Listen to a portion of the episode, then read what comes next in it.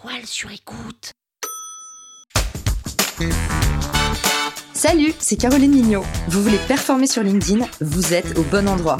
Un épisode par jour et vous aurez fait le tour. Vous allez exploser vos vues. Power Angels. Je vais vous donner les quatre étapes pour pouvoir facilement y voir plus clair et définir votre stratégie sans prise de tête. La première étape, c'est identifier votre charte signature. Qu'est-ce que c'est qu'une charte signature? C'est tous les repères visuels et textuels, donc l'image et les mots, qui vont vous permettre de rendre reconnaissable votre marque, qu'elle soit marque personnelle, donc votre individu, ou votre marque, votre entreprise.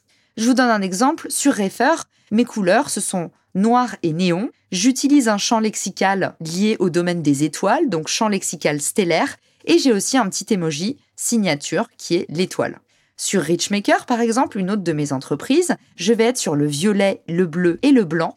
J'ai un champ lexical qui est plutôt autour du personnage de Cupidon. Si vous avez écouté l'épisode d'avant, vous savez que j'utilise toujours des personnages connus pour pouvoir incarner ma marque plus facilement. Et j'ai un emoji qui correspond justement au petit symbole Cupidon, mais aussi au symbole Robin des Bois. C'est un arc et des flèches.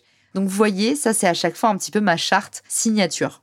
Si jamais je devais vous parler de ma marque personnelle, je vous dirais que mes couleurs, bah, c'est plutôt à l'image de Marketing Square, mon podcast. Ça serait le turquoise et le noir. Et ce serait bah, également les émojis, euh, tout ce qui est cœur ou les roses rouges, parce que moi je suis quelqu'un qui suis extrêmement dans le partage et dans le réseau, et c'est des émojis que j'utilise souvent.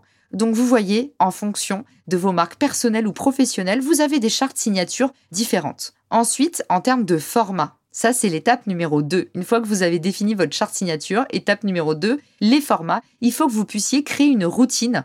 Et cette routine, elle doit aussi être saupoudrée d'événements un peu plus exceptionnels. Autrement dit, créez une routine, mais en même temps, sachez la casser de temps en temps pour pouvoir quand même créer l'événement. Souvenez-vous, c'est impossible de se différencier si vous faites pareil que tout le monde. Je vous donne des idées de formats que j'applique pour ma page Refer, parce qu'à chaque fois, je vous donne des exemples.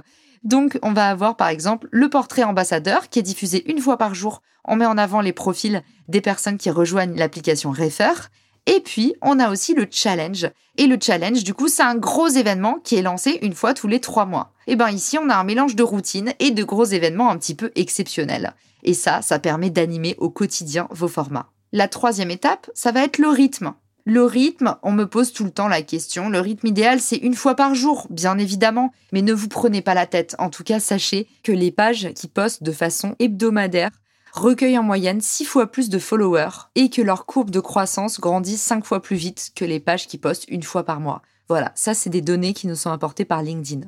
Si vous ne pouvez pas tenir le rythme de un post par jour, la bonne façon de définir le rythme, c'est combien de temps vous avez à allouer à cette partie de votre business. Combien de temps est-ce que vous pouvez donner par semaine ou par mois pour atteindre l'objectif que vous vous êtes fixé?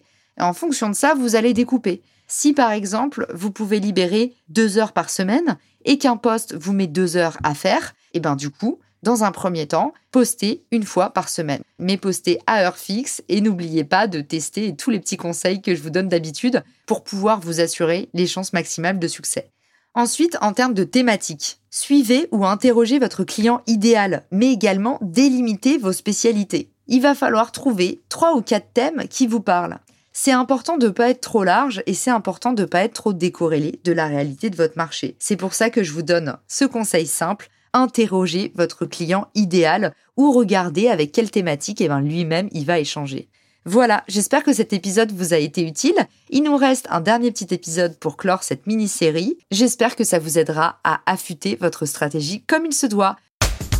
Power Angels. La toile sur écoute.